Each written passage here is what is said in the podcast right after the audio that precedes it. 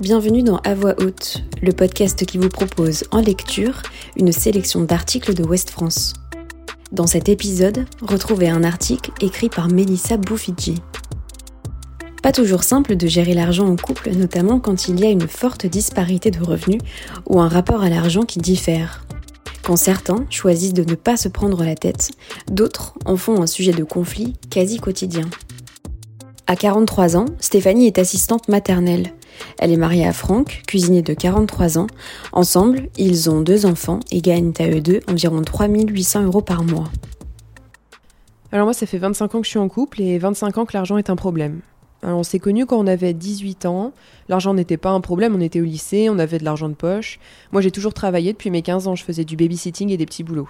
Et quand j'étais à la fac, je faisais le ménage dans le métro lyonnais. Au final, j'ai fini par arrêter mes études de droit parce que je m'en sortais plus entre le travail et les études. Alors lui, sans venir d'une famille qui roule sur l'or, il est fils unique et sa mère est très protectrice. Donc régulièrement, elle appelait son banquier et renflouait s'il en avait besoin. Elle l'engueulait, mais elle renflouait. Quand le couple emménage ensemble, les écarts entre eux deviennent criants. Alors j'ai commencé à tiquer sur son rapport à l'argent quand on partait en vacances avec un ami à lui dont les parents sont très très riches. Ils pouvaient tout se permettre et Franck était mal à l'aise, alors il essayait de suivre, payer une bouteille en boîte, partir un week-end sur un coup de tête. Mais du coup, il nous a mis dans le rouge dès la première année. Moi, je sortais tout juste de mes études, lui, il était cuisinier débutant. Il touchait 4000 francs, donc ça fait environ 800 euros aujourd'hui. Et moi, du coup, j'ai dû très vite trouver un job. Stéphanie décroche un CDD qui lui plaît dans une entreprise de voyage et se voit proposer un CDI. Alors c'était super, mais j'étais payée au SMIC de l'époque, donc 4500 ou 4900 francs, du coup ça fait aujourd'hui entre 900 et 950 euros. Mais je m'en sortais toujours pas, je pouvais pas compter sur le salaire de Franck parce que j'avais jamais vu dans quoi il passait. Elle trouve alors un poste d'assistante commerciale qu'elle interrompt pour prendre un congé parental à la naissance de leur fils aîné. Alors là, c'était l'horreur. On a même dû faire un dossier de surendettement. On a essayé le compte commun 6 mois, impossible. Il le vidait entièrement.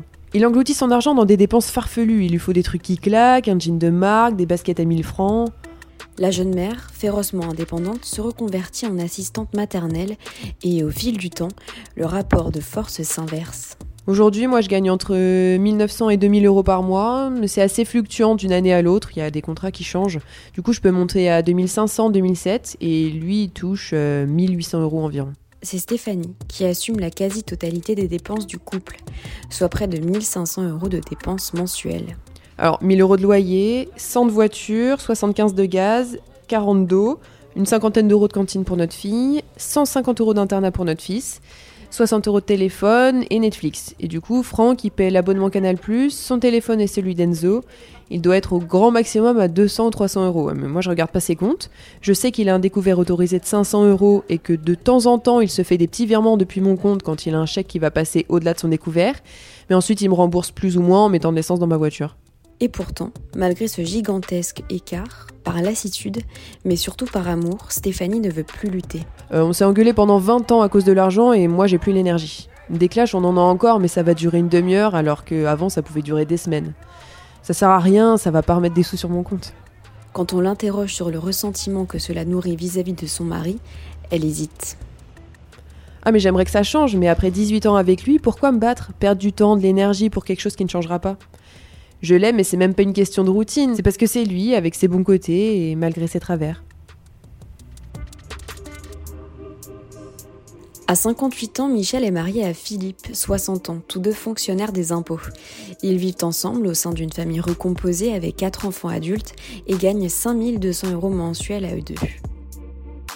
Le couple qui partage tout gagne sensiblement la même chose. 2500 euros pour Michel et entre 2600 et 2700 euros pour Philippe. Mais au début de leur relation, Philippe, divorcé, versait une importante pension alimentaire à son ex-femme de l'ordre de 800 euros pour ses trois enfants, aujourd'hui âgés de 29, 31 et 33 ans. Michel, de son côté, a un fils âgé de 28 ans qu'elle a toujours assumé seule et dont elle partage les frais avec Philippe. On a tout de suite pris un compte commun quand on s'est installé ensemble. C'était pour nous une évidence. On y verse l'essentiel de nos salaires, mais on garde de l'argent de poche sur nos comptes personnels. Au début, c'était entre 200 250 euros. Maintenant, on tourne plutôt autour de 350 400 euros.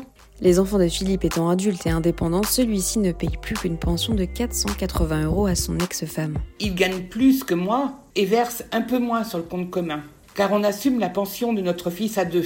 C'est normal. Tout comme on se sert du compte commun pour les frais qui concernent mon fils.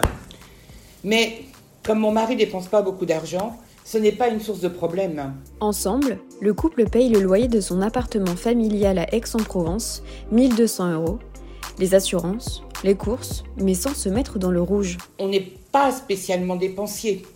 Au début, avec la pension, on était un peu juste.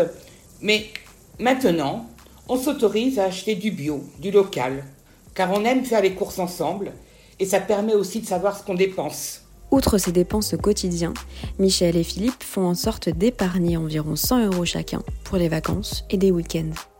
Du côté de leur compte personnel, chacun gère comme il l'entend. Comme il fait de la photo, il met beaucoup de côté pour s'acheter du matériel. J'aime bien pouvoir craquer de temps en temps sur une palette de maquillage. On a notre indépendance, chacun ses petits secrets. Et comme on a une banque en ligne, on a zéro frais supplémentaires.